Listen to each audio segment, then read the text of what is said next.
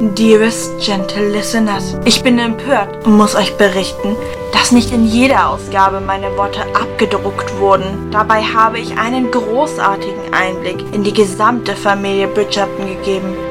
Nun gut, am wichtigsten dürften sowieso die Gespräche zwischen Violet und Daphne sowie zwischen Simon und Anthony sein, denn es geht natürlich um mich und das große Thema der Gesellschaft, einen geeigneten Ehepartner zu finden. Yours truly, Lady Whistledown.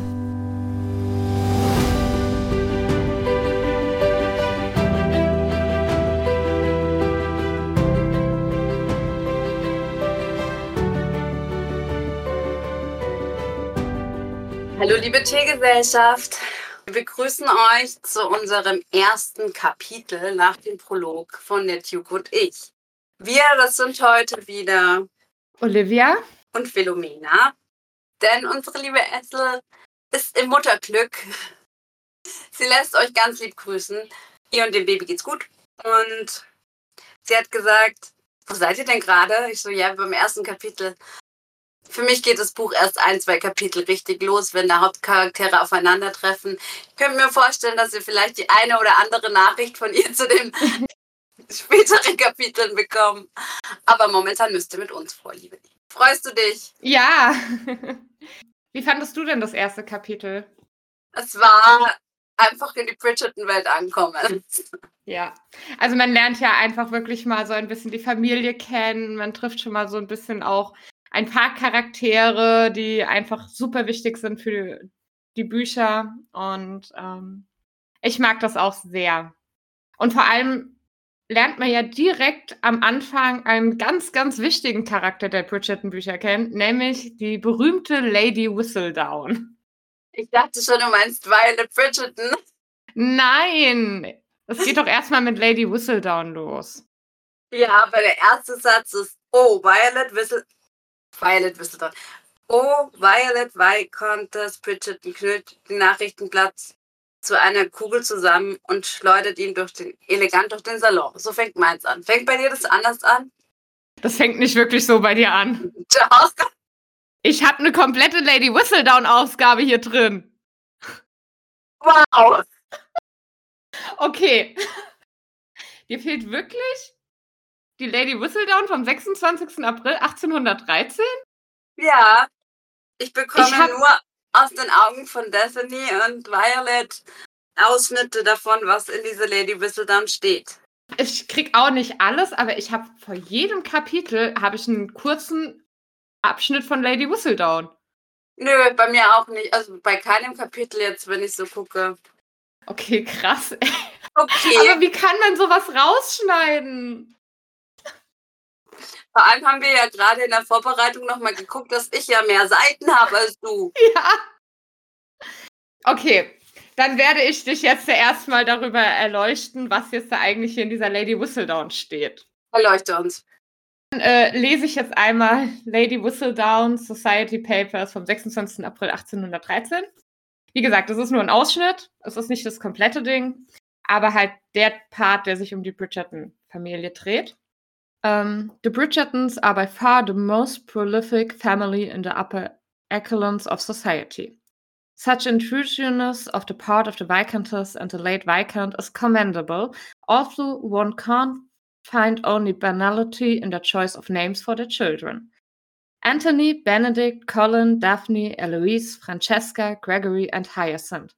Orderliness is, of course, beneficial in all things, but one would think that intelligent parents would be able to keep their children straight without needing to alphabetize their names. Furthermore, the sight of the Viscountess and all eight of her children in one room is enough to make one fear one is seeing double, or triple, or worse. Never has this author seen a collection of siblings so ludicrously alike in their physical regard. Although this author has never taken the time to record eye color, all eight possess similar bone structure and the same thick chestnut hair. One must pity the Viscountess as she seeks adventurous marriage for her brood that she did not produce a single child of my fashionable coloring. Still, there are advantages to a family of such consistent looks. There can be no doubt that all eight are of, are of legitimate parentage. Ah, gentle reader, your devoted author wishes that that were the case amid all large families. Aha. Ja, also man hört einige Spitzen raus. Aber es sind vielleicht schöne Bilder. Ja, also kriegt So total. richtig so ein Bausteinmäßiges, okay, so kann ich mir die vorstellen. Ja. Wie gesagt, man kriegt halt auch mal einen Einblick darauf, wie Lady Whistledown so drauf ist. Ja. Über die wird hier gleich noch sehr viel mehr gesprochen. Aber man merkt halt schon, die nimmt kein Blatt vor den Mund. Ich finde halt ganz ehrlich diese Namensgebung von den Kindern auch schon etwas witzig. Ja, es gibt so verschiedene Denkweisen. Freunde von mir, da hießen die Kinder alle mit L. Klar, also muss man gucken, wie man es mag. Ähm, wie gesagt, ich finde halt diese alphabetische Reihenfolge irgendwie witzig, weil dann können sie zum Beispiel Hyacinth das ABC anhand ihrer Geschwister beibringen. Also ich finde es generell eigentlich eine durchaus kreativere Lösung, als zu sagen, alle meine Kinder fangen mit dem gleichen Buchstaben an. Oder Ja, heißen stimmt. wie Blumen. Oder genau, man kann auch noch was dabei lernen, wenn man seine Geschwister aufzählt. ja, Und das ist Orientierung. Auch für uns als LeserInnen. Sehr praktisch. ja, Gerade wenn man jetzt, wie viele, die jetzt mit uns vielleicht anfangen zu lesen, die Familie erst kennenlernt, weiß man, ah, wenn es um Anthony geht, dann sind wir beim Ältesten. Daphne ist die vierte.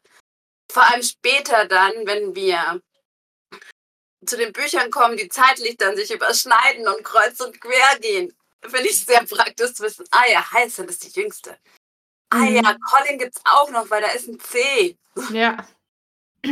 Ja, es das stimmt schon. Ähm, das hilft extrem dem Leser, da den Überblick zu behalten über diese acht Charaktere, Hat sie gut gemacht. Die wir jetzt allein in einer Familie haben. Mit Violet sind es neun. Hat sie gut gemacht, die Julia Quinn. Hat Ja. sie für uns mitgedacht. Genau. Aber wenn wir schon bei Violet sind, die ist nicht begeistert. Genau. Also zurück zu meinem Einstieg. Bei mir fängt das Kapitel ja nur mit Violet und Stephanie an. Und die Viscountess. Viscountess, Countess, genau. Bridgerton knüllt das Nachrichtenblatt zu einer Kugel zusammen und schleudert es elegant durch den Salon. Genau. Und Daphne denkt sich gleich so, okay, ich sag lieber nix. Ja, vor allem Violet fragt dann so, ja, hast du es gelesen? Und Daphne, ich finde, man merkt schon, die sind sich sehr ähnlich von ihrer Art her, Daphne und Violet, weil Daphne ist dann auch so, ja, ich konnte es ja nicht lesen, bevor du es jetzt gerade hier durch den Raum geworfen hast. Ich hatte ja gar keine Gelegenheit. Ja. Und wir lernen jetzt die Dynamik zwischen Daphne und ihrer Mutter kennen, die ich sehr liebe. Ja, Und Violet regt sich einfach auf und fühlt sich verleumdet. Verleumdet. So, Ja. verleumdet. also Violet fühlt sich verleumdet. Ähm, Daphne sieht das jetzt nicht so und letztendlich ärgert sie sich darüber, dass sie sagt, dass ihr Name in den Schmutz gezogen wird und eigentlich kann Daphne gar keinen Partner finden, wenn so über sie geschrieben wird. ja. Also genau, Daphne sagt, es ist nicht so schlimm wie das, was sie zum Beispiel über die Featheringtons geschrieben hat. Aber ja, Violet ist halt ein bisschen in Sorge, weil ihr großer Traum ist es ja, Daphne gut zu verheiraten. Erfahren noch ein bisschen mehr über Daphne, weil sie ist jetzt schon in ihrer zweiten Saison in der Gesellschaft. Genau, ich war auch so. Zweite Saison, habe mir gleich mal unterstrichen. Mhm. Ähm, und ich wollte davor noch sagen, die Featheringtons für alle Neuleser, merkt euch den Namen. Ja. Auf die kommen wir immer wieder zurück. Ähm, die sind halt einfach auch sehr nahe an der Familie, auch räumlich. Ja, genau. Also die wohnen dort in der Nähe und sind aber auch gut befreundet mit den Bridgertons. Also zumindest teilweise. Wie gesagt, also Daphne ist jetzt in ihrer zweiten Saison, hat auch schon vier Heiratsanträge bekommen. Und bekommt bei dem Wort Ehemann schon Kopfschmerzen. Ja. Sie hat halt keinen der Anträge angenommen, weil es war jedes Mal so dieses. Also sie ist jetzt nicht unbedingt so hinter einer Liebesheirat her. Sie weiß, dass das nicht unbedingt üblich ist in der Gesellschaft. Aber einfach so diese Vorstellung, einen dieser vier Männer zu heiraten und dann den Rest ihres Lebens mit ihm zu verbringen, das konnte sie sich nicht vorstellen. Ja, und Zuneigung ist ja eigentlich vielleicht auch nicht zu viel verlangt. Ja, weil das ist halt so ein bisschen ihr Problem. Sie wird halt gemocht von allen, aber ich sag mal nicht begehrt. Genau. oh, alle mochten sie, einfach jeder hat sie gern. Genau. Und da wird sie beschrieben als amüsant, freundlich, schlagfertig und keiner fand sie auch nur mindestens unattraktiv. Nein, nein, darum geht's gar nicht. Allerdings war auch keiner geblendet von ihrer Schönheit oder überwältigt von ihrer Gegenwart.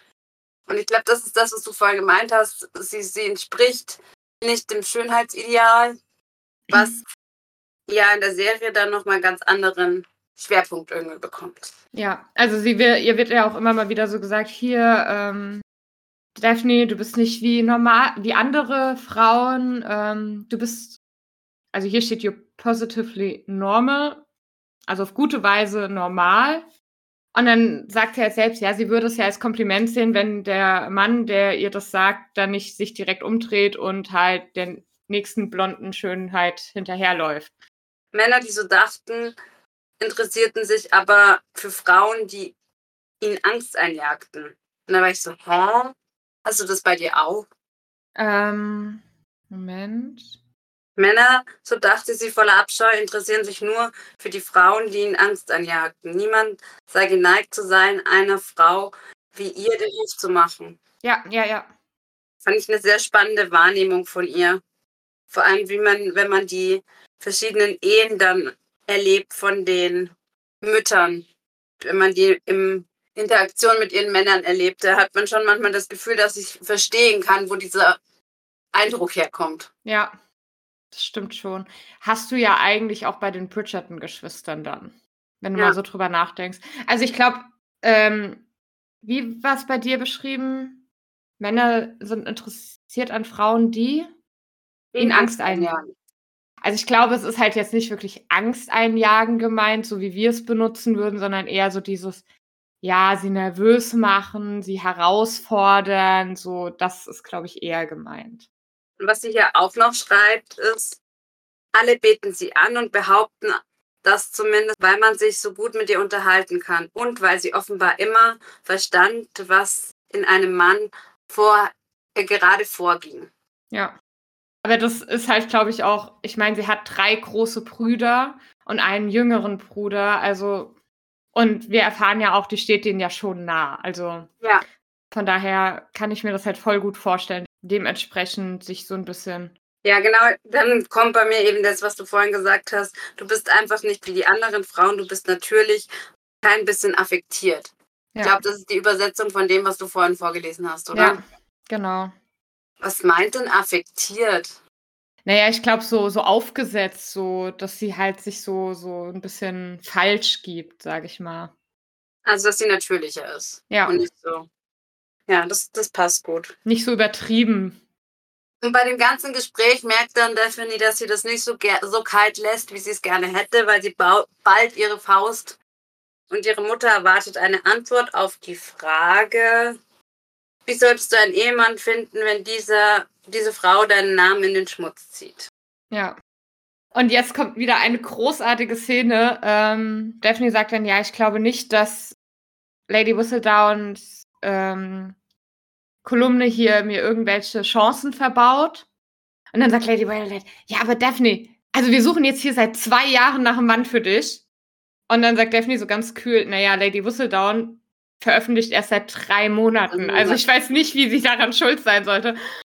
Beziehungsweise so I hardly see how we can lay the blame at her door. Also wir können nicht ihr die Schuld geben. Und Violet dann so, I lay the play where, blame wherever I choose. Also ich gebe dem die Schuld, wem ich auswähle. Im Deutschen sagt sie nur, du hast ja keine Ahnung. Ernsthaft? Ja.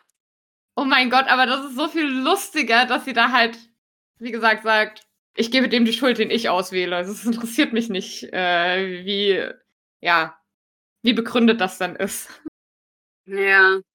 Aber wir erfahren jetzt so tatsächlich noch mal ein bisschen mehr auch über Lady Whistledown. Also die beiden unterhalten sich jetzt immer mehr darüber, generell über Lady Whistledown, wer sie sein könnte und so. Ich habe davor noch einen anderen Part. Okay. Und zwar Daphnes Gedanken. Sie wusste, dass ihre Mutter nur das Beste für sie wollte. Und sie wusste, dass, dass ihre Mutter sie liebte. Und sie liebte ihre Mutter ebenso. Bis Stephanie das heiratsfähige Alter erreicht hat, war Violet sogar die beste Mutter gewesen, Ja, die man sich vorstellen kann. ja habe ich auch. Und das finde ich ganz spannend, dass sich das so verändert hat. Naja, also Aber wahrscheinlich, bei mir steht da noch der Satz, ähm, dass sie es immer noch war, wenn sie nicht gerade halt eben so fixiert darauf war, Daphne zu verheiraten.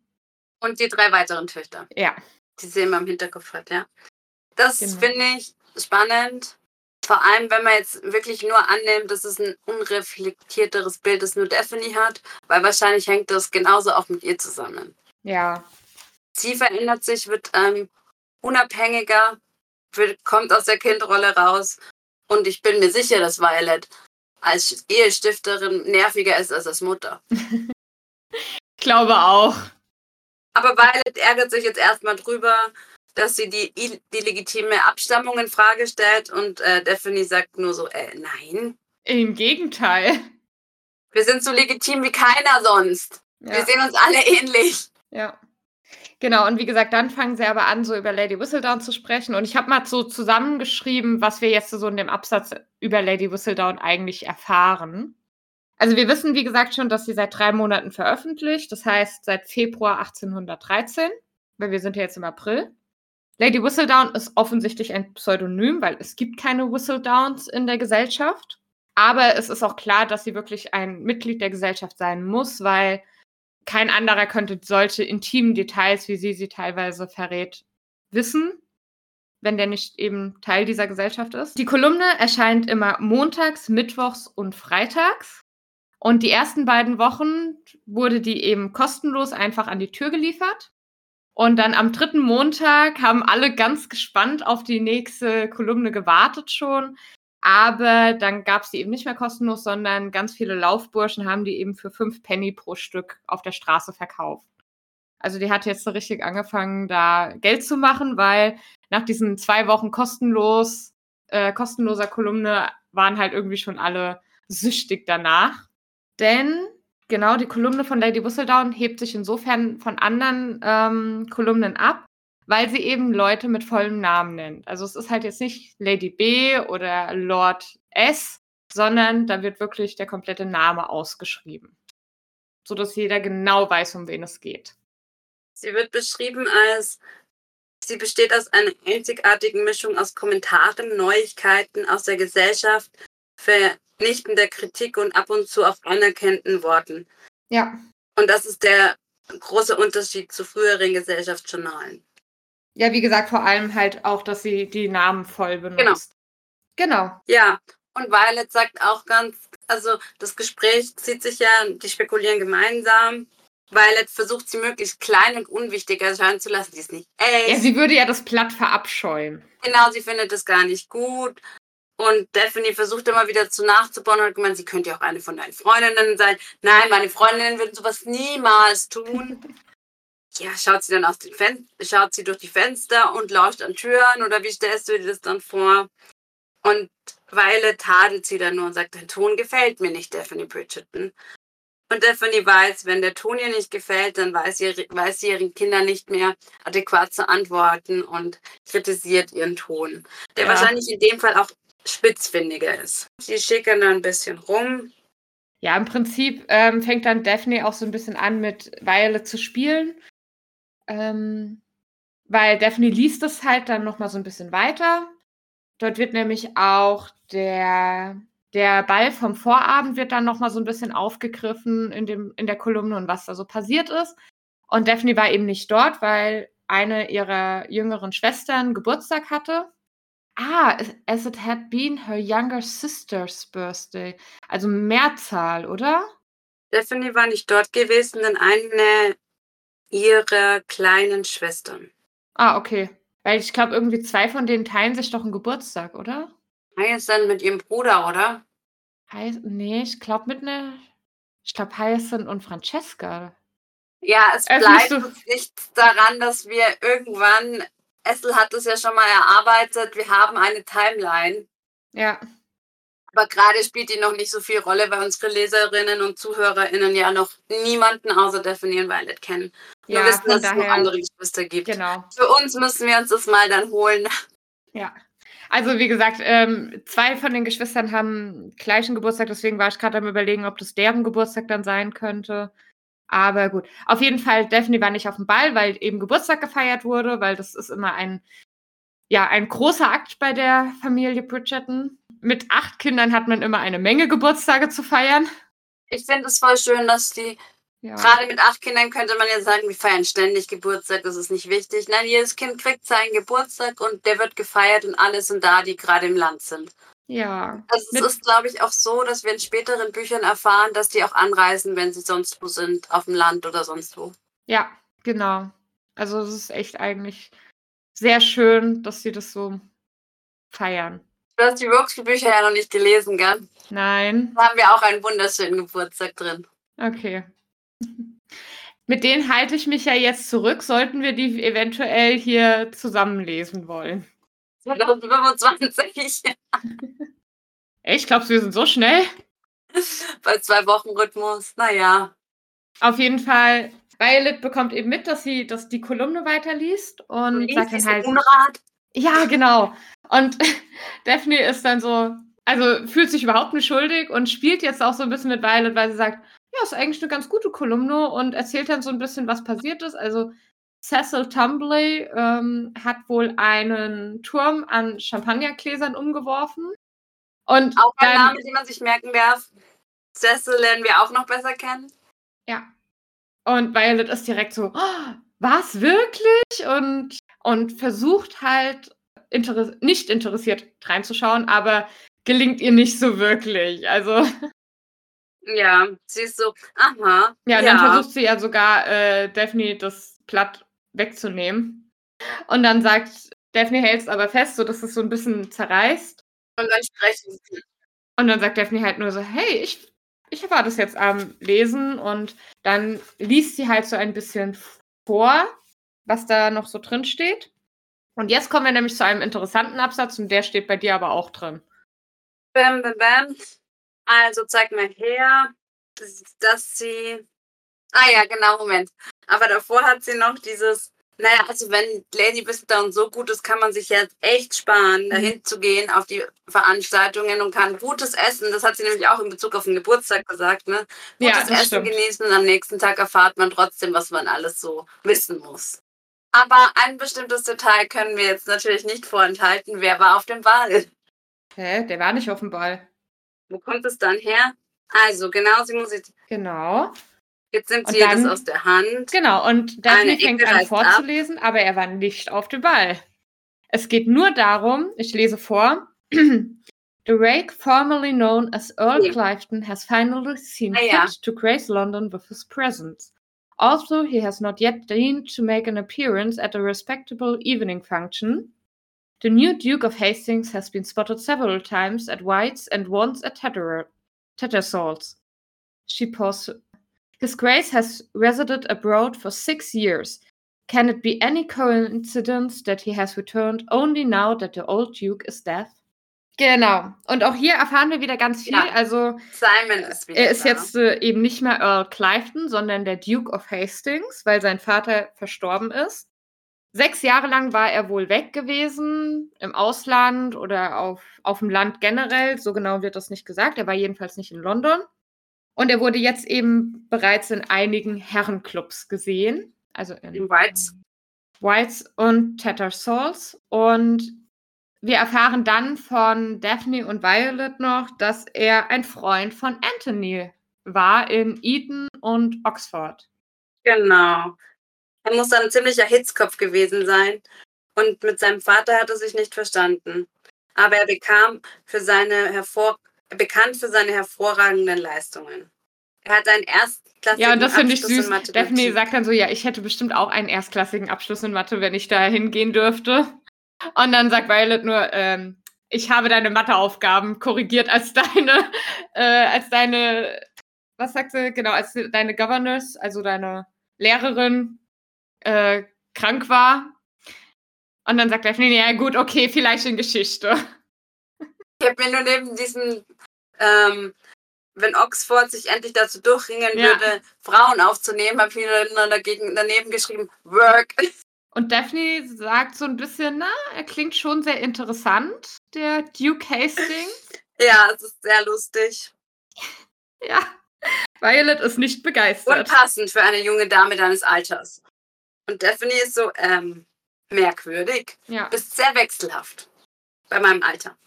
Einmal bin ich zu jung und darf nicht mehr Anthonys Freunde kennenlernen und dann bin ich wieder zu alt, dass du schon die Hoffnung aufgibst, dass ich jemals jemanden finden könnte. Daphne, dein Ton. Genau, aber Violet liebt Daphne und Daphne liebt Violet. Das sagen sie sich jetzt auch nochmal. Oh, süß. Ja. Und ich finde auch süß, also Daphne sagt ja jetzt schon irgendwie, dass ihre Mutter und ihr Vater einfach ein tolles Beispiel waren, wie eine Ehe sein sollte, eben warm und gefüllt mit Liebe, Lachen und Kindern. Und sie möchte eigentlich schon versuchen, dem Beispiel ihrer Mutter zu folgen. Und Violet findet das auch total süß. Und genau, dann sagt Daphne noch, ja, ich bin, ich wäre froh, genau, ich wäre froh, in deinen Fußstapfen zu folgen, solange ich keine acht Kinder haben muss. Ja. Mal gucken, wie viele sie am Ende hat. Was hat sie hier gesagt? Nein, natürlich nicht. Da sprechen wir erst ganz, ganz spät. Nein, drüber. nein, nein, wir sprechen da jetzt noch nicht drüber. Ja, sie spricht sehr positiv über die Mutterschaft. Und ich habe hier ein Fragezeichen aufgeschrieben. Da muss ich nochmal lesen, was da genau steht. Also, ihre Mutter war äußerst neugierig. Und ihr Vater hatte sich immer für mehr, mehr für die Jagd und die Hunde interessiert als für gesellschaftliche An- Angelegenheiten. Dennoch hatten sie eine glückliche Ehe geführt, voller Liebe, Lachen und Kinder. Ja, dieses dennoch, hä?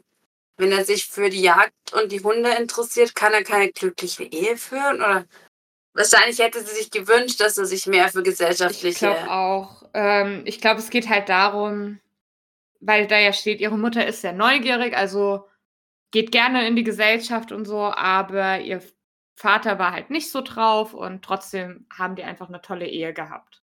So dieses unterschiedliche Interessen, aber sie waren halt trotzdem glücklich.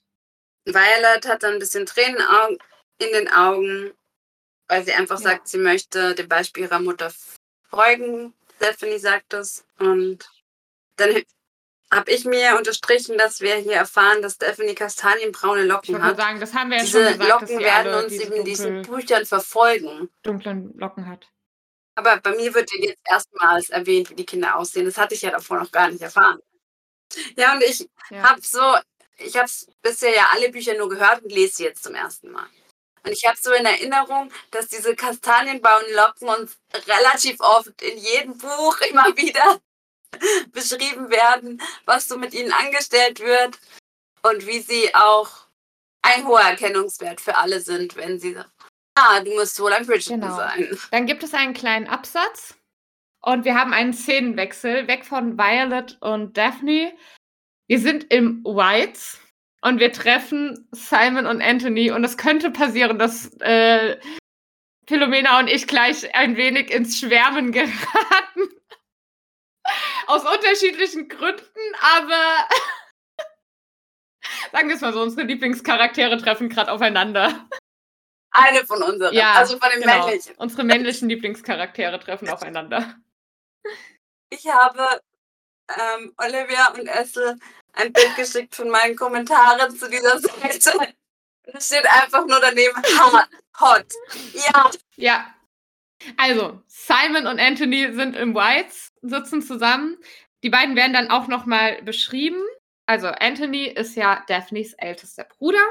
Das wissen wir ja schon, allein deswegen, weil er mit einem A beginnt. Und aber beide Männer sind eben groß, sportlich, mit dunklen Haaren. Und Anthony hat eben dunkle, schokoladenbraune Augen, genau wie seine Schwester. Und Simon hat aber eisblaue Augen. Und eigentlich ist er berühmt dafür, für diese Augen und für diesen Blick, den er mit dem drauf hat. im Deutschen heißt Simons eisblaue Augen mit einem eigenartig Ja. durchdringenden Blick. Und danach wird eben beschrieben, was er für einen Ruf hat. Seine Augen waren wesentlich beteiligt Mhm. an seinem Ruf, den er sich erworben hat, dass er sich nicht einmal vor dem Teufel fürchtet. Wenn jemand mit klarem Blick unverwandt ansah, wurden die Männer, wurde es den Männern unbehaglich und die Frauen erbebten förmlich.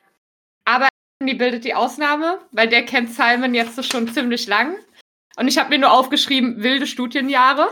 Die hatten anscheinend sehr viel Spaß. Ja. Und ich erbebe jetzt nicht, einfach bei der Vorstellung. Und sie kommen dann relativ schnell auf den Namen von Simon zu sprechen und auf den Titel, weil äh, Anthony sagt halt, hey, es ist super, dass du wieder da bist, Clifton. Und dann sagt, äh, korrigiert er sich und sagt, ah, warte mal, ich muss dich ja jetzt Hastings nennen.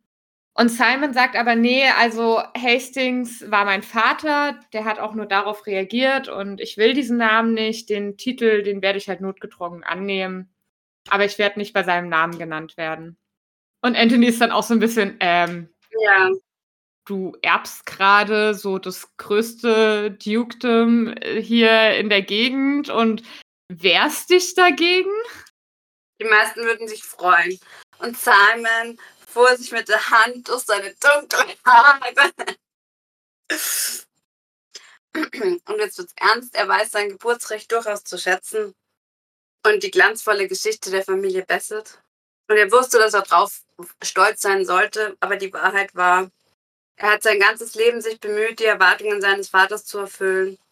Und da kam es ihm nun lächerlich vor, den Namen mit Ehre tragen, dem Namen Ehre machen zu Ja. wollen. Er beschreibt es als eine verdammte Last. Ja, aber Nichts Anthony weiter. sagt halt zu Recht, naja, du wirst dich dran gewöhnen müssen.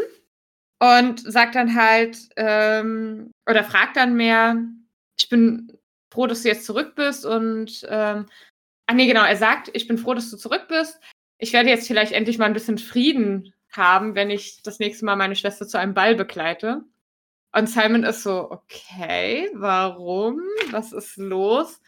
Und Anthony erklärt dann eben, und das finde ich einfach großartig, naja, also es gibt da halt die gesellschaftlichen Mütter, die einfach immer nur die beste Partie für ihre Kinder suchen. Und genau, Simon sagt dann aber direkt, Moment, ich, äh, ich plane nicht viel Zeit in der Gesellschaft zu verbringen. Er wird eigentlich nur zu Lady Danburys Ball gehen. Auch nur, weil er die alte Dame eben sehr schätzt und ähm, wohl seine Kindheit viel bei ihr verbracht hat. Ja, und Anthony ist darüber, glaube ich, nicht ganz so happy, weil er hat wahrscheinlich gehofft, naja, wenn dann ein Duke auf dem Ball ist, dann hat er seine Ruhe und wird als Viscounter nicht mehr so verfolgt von den Müttern. Fand ich sehr witzig. Die liebe ja fasst hier zwei Seiten zusammen, die nur so toll ja, aber wir sind. können nicht ja? zwei Seiten Also vorlesen. Nein, aber erstmal muss ich noch mal ein bisschen Simon hypen. Er lehnt sich zurück und schlug die langen, muskulösen Beine an den Knöcheln übereinander.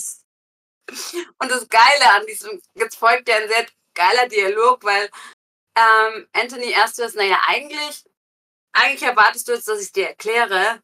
Und dann überlegt er so kurz, naja, aber eigentlich ist Grausamkeit nicht so meine hervorstechende Eigenschaft. Und ähm, Simon dann so, ja, ja, so habe ich das auch erlebt. Genau, also äh, Anthony sagt, ja, eigentlich würde ich sie gar nicht erklären, sondern fände es viel witziger zu beobachten. Aber genau, wie du dann gesagt hast, ja, es ist ja nicht Anthonys Art, grausam zu sein. Genau, dann erfahren wir eben, dass, dass Lady Danbury und er eine Freundschaft, also er hat wohl seine Kindheit mit ihrem Neffen bei ihm, bei ihr öfter in den Ferien verbracht. Und das, was du jetzt, so wie du es beschrieben hast, klang es nur ansatzweise so schlimm, wie es Anthony beschreibt. Er sagt so Sachen wie, sie Mhm. werden dich finden. Du wirst nie wieder deine Ruhe haben. Und Wer bitte sind sie? Mütter! Also, ja, vor allem ähm, diese fei feuerspeienden Drachen und vor allem, er sagt dann auch noch, ach so, und ich sollte dich warnen, meine Mutter ist die schlimmste von allen.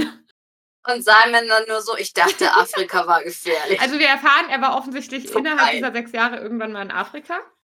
Genau, und äh, sie werden dich finden Sie und werden- sie werden dich jagen. Also, Egal, wo du dich versteckst.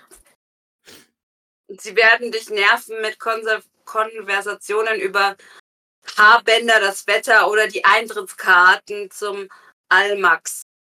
Almac. Almax. Max. sag's ja. Und Simon, ähm, sein Gericht, Gesicht bekommt einen amüsierten Ausdruck ähm, und meint, kann es sein, dass du ein begehrter Gentleman ja, geworden bist, seit ich weg bin? So, Anthony dann auch so, ja, das war jetzt aber nicht, also nicht, weil ich das wollte. Er würde ja eigentlich auch ähm, diese ganzen ähm, ja, Gesellschaften meiden, aber eben nachdem seine Schwester jetzt in die Gesellschaft eingeführt wurde, ist es als Familienoberhaupt seine Pflicht, sie hin und wieder zu begleiten. Und dann fand ich ganz cool, Simon dann auch so direkt, ah, Daphne, meinst du? Und Anthony so, habt ihr euch je getroffen? Also direkt so ein bisschen misstrauisch, okay, was geht die jetzt ab? Zeigt ihr Interesse an meiner Schwester? Nö, er kennt nur die ganzen Briefe, die sie sich geschrieben haben. Und ja. das finde ich sehr süß. Genau. Und dann lädt er Simon noch zum Dinner ein, was Ende der Woche eben bei den Bridgertons abgehalten werden soll. Ja, es ist sehr lustig, weil letztendlich wir immer wieder zu der Diskussion kommen, Moment, aber du hast gesagt, deine Mama ist die Schlimmste und jetzt soll ich quasi in die Drachenhöhle kommen. Ja. Was ist. Ja, und dann äh, sagt er aber, ja, ich werde schon dafür sorgen, dass meine Mutter sich benimmt und du brauchst dir auch keine Sorgen um Daphne machen, du wirst sie mögen. Und dann Simon auch direkt so, hä, versuchst du mich jetzt doch mit ihr zu verkuppeln? Und Anthony dann direkt so, nein, um Gottes Willen. Also, ihr würdet euch nicht so auf diese Art verstehen. Was sagt er denn bei dir? Warum ähm, nicht? You're a bit too brooding for her tastes. Ja, du bist ein bisschen zu ja. für ihren Geschmack. Ja. Wir merken uns das. Und dann reden sie eben über die Anträge und hier erfahren wir tatsächlich mehr über die Anträge als im Gespräch von Violet und Daphne. Ähm, und halt auch einfach die Rolle von Anthony, dass er ja das Familienoberhaupt jetzt ist, da der Vater verstorben ist. Ich glaube, das wird jetzt äh, innerhalb dieses Kapitels auch erst klar, weil wirklich benannt wird es eigentlich viel später ja. erst. Bei dem Dialog ja. zwischen Mama und Tochter kurz. Und ich habe ihr erlaubt, sie alle abzulehnen. Und da merkt man schon nochmal die mhm. gesellschaftliche Rolle. Also wenn er gesagt hätte, nein, du musst ihn heiraten, dann hätte sie ihn heiraten ja. müssen, egal wen von den vier Anträgen. Wo auch Simon sehr interessiert ist, wie er das macht. Ja. Als Familienoberhaupt. Also wie Anthony das macht. Anthony sagt halt auch, Liebe ist vielleicht ein bisschen viel verlangt für eine Ehe in diesen Zeiten. Aber er sieht nicht ein, warum Daphne nicht glücklich sein sollte mit ihrem Ehemann und zählt dann eben auf. Sie hatten eben einen Antrag von einem Mann, alt genug, um ihr Vater zu sein. Ein Mann, alt genug, um der jüngere, Vater, äh, jüngere Bruder ihres Vaters zu sein. Und einer war einfach ein wenig, warte, too high in the instep for our often boisterous clan. Also so ein bisschen, bisschen zu abgehoben. Reichlich, ausgelassene Sippe, viel zu passiert. Ja. Also die Bridgerton sind halt schon manchmal etwas wilder unterwegs. Das erleben wir vor allem im zweiten Band dann. Und der letzte ja. war etwas dümmlich. Und das war der schlimmste. ja. Das war der Gipfel. Und da merkt man auch, wie nah die beiden sich stehen, weil das sind schon sehr persönliche Informationen. Wenn die in falsche Hände geraten, ähm, ja. ist es für niemanden gut. Ja, und äh, Simon ist dann so, okay, und was ist jetzt dein Problem mit der ganzen Sache? Also, ja, ich muss ja deren Herzen brechen und dann ist auch so, hä, aber macht das nicht Stephanie? Und Anthony dann so, na ja, aber ich muss es ihnen sagen. Also ich muss mit ihnen darüber reden. Nicht viele Brüder würden ihren Schwestern ja. so viel Freiheit geben. Und dann Meint Anthony und ich liebe einfach Anthonys Familiengefühl, weil er sagt, sie ist eine gute Schwester für mich und das ist das Mindeste, was ich tun kann. Und ich weiß nicht, was es ist, aber es scheint irgendwie was Schlimmes zu sein, weil selbst wenn das bedeutet, dass du sie zu IMAX begleitest, also ich glaube, ja, ist, selbst so wie das vorher auch klang, ist das halt irgendwie so ein Einkaufshaus oder so. Ah, okay. Und jetzt wird es noch lustiger. Weil Sami meint dann, ja, ich würde dich ja trösten und sagen, wenn, wenn sie verheiratet ist, dann ist es vorbei. Nur, wenn ich mich nicht ganz irre, hast du da noch mehr Geschwister. Und dann sagt Anthony aber, also Anthony sackt dann erstmal in seinem Stuhl zusammen und sagt dann aber, naja gut, Eloise, äh, Eloise kommt erst in zwei Jahren auf die, in die Gesellschaft, Francesca ein Jahr später und dann hat er nochmal ein bisschen Ruhe, bevor Hyacinth eingeführt wird. Simon ist so, ich beneide dich keinenfalls um deine Pflichten. Aber er spürt eine gewisse Sehnsucht und er fragt sich, wie es wohl wäre, nicht ganz ja. allein auf der Welt zu sein. Also er hatte ja nie eine Familie, aber vielleicht wäre es anders gewesen. Er hat eigentlich nicht vor, eine Familie zu gründen. Doch wenn er als Kind eine gehabt hätte, wäre sein Genau. Leben wohl anders verlaufen.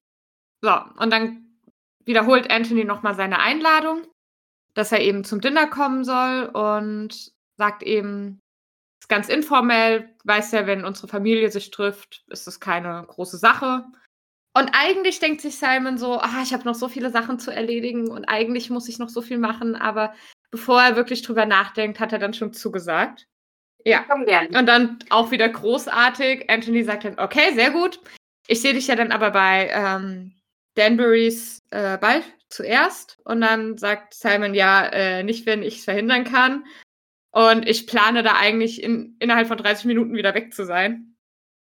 Und Anthony dann nur so, du denkst wirklich, du schaffst es rein, Lady Danbury ein, einfach deine Aufwartung zu machen und dann wieder zu verschwinden. Simon nickt nickt heftig. Ja, ja, ja, ich glaube das.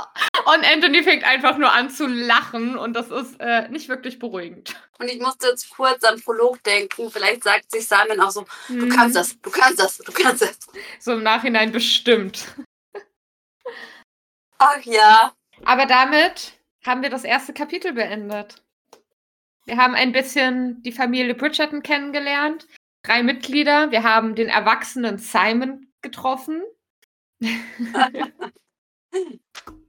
Olivia Ja. sieht meinen Gesichtsausdruck, wenn sie über Simon spricht. Der ist Ja. ganz neutral. ja, und ähm, für mich ist es das richtige Bridgerton-Welt, in die man entführt wird. Ich finde einfach, ich finde spannend, dass ich keine Lady Whistledown habe, aber zum Einstieg sofort in diese Situation geschmissen zu werden zwischen Violet und Daphne, finde ich, du bist drin. Du hast keine drei Seiten Beschreibung Ja. des Hauses oder Ja. des Auenlandes. Obwohl ich es auch wunderschön finde, welche Bilder Tolkien da malt, aber es ist so, du bist drin und du musst jetzt Ja. mit. Und genauso funktionieren auch die Jungs, die Männer. Aber wie gesagt, also ich finde es komisch, dass du keine Lady Whistledown da drin hast, weil ich meine, darum geht es in diesen Büchern. Also ich bin dann auch mal gespannt. Es sind hier nicht in allen In vier, Büchern, in, es sind nicht in allen Büchern Lady Whistledowns drin. Das kann ich schon mal sagen. Ab einem gewissen Punkt nicht mehr. Aber ich habe immer was zum Kapiteleinstieg. Ich gucke mir das nochmal genauer an. Ich weiß nämlich, dass wir später auf jeden Fall die Briefe Okay. dazwischen haben. Ja. Und ähm, hier, also das Buch endet mit Lady Whistledown, Gesellschaftsjournal, 19. Dezember 1817. Moment. Okay, also das hast du drin. Ich habe ja die Das meinst du. Du meinst nur, okay. Nee, weil ich habe nämlich vor dem Epilog dann auch noch mal ein bisschen mehr vom 15. Dezember. Warte, Es wird spannend. vom 15. Ja, vom 15. Ja, ja, genau. so, Okay, so eine Halbseite. Okay. Ja. Wir werden es zusammen rausfinden. Wir müssen unserer Liebe Teegesellschaft jetzt aber sagen, wie weit Genau, es das weil jetzt ändert sich tatsächlich. Nächstes Mal ähm, besprechen wir quasi den ersten Teil vom Lady Danbury Ball. Und der zieht, also der gesamte Lady Danbury Ball bezieht sich, äh, zieht sich über vier Kapitel. Deswegen haben wir gesagt, wir teilen das auf. Das heißt, ihr müsstet jetzt bis zum nächsten Mal das zweite und dritte Kapitel lesen. Und dann schauen wir mal, was da so alles passiert. Also ich habe teilweise schon Okay. Lady Whistledowns. Immer so maximal eine Okay. halbe Seite. Aber dann finde ich es krass, dass du die erste nicht drin hast. Ja, doch. Fünftes Kapitel und so weiter. So, Okay. so eine halbe Seite. Also die Leserinnen und Mitleser, die mitlesen, lesen jetzt zwei und drei. Und dann sind sie auf dem Stand, was wir in zwei Genau. Wochen besprechen. Vielleicht schon wieder mit Essel. Auf jeden Fall hat sie gesagt, ja, sie Mhm. freut sich auf die Kapitel, weil da lernen sich die HauptprotagonistInnen kennen. Und ich freue mich persönlich, wenn wir die ganze Familie erleben. Das gehört mit zu meinen Lieblingskapiteln, weil diese Familiendynamik ist einfach. Also ich freue mich Toll. jetzt schon auf eine Szene im ersten Buch, aber das dauert noch ein bisschen, bis sie kommt. Aber ich freue mich jetzt schon. Möchtest du uns mehr dazu sagen oder Ich überlege gerade, wie ich das anteasern kann, damit du weißt, was ich meine, aber nicht zu viel verrate. Hm, hilft es dir, wenn ich jetzt sage Pistolen? Ja, Ja. Also das ist auch so das Bildnis Die der Bridgerton-Familie, finde ich, diese Szene. ja, und ich habe da so viel Hamilton-Gefühle Ja, bei dieser stimmt. Szene. Ah, okay. Vielleicht muss ich doch während des ersten Buch die erste Staffel nochmal gucken. Wir lesen ja jetzt das Buch. Gut. Ja, Genau. dann möchtest du der Tiergesellschaft noch was sagen oder können sie jetzt. Ähm, Ich würde denen jetzt einfach noch einen schönen Tag wünschen. Und genau, wir hören uns dann in zwei Wochen wieder. Und ich freue mich schon sehr auf den Lady Danbury Ball. ich auch. Dann würde ich sagen, bis dahin, yours truly Philomena. und Olivia.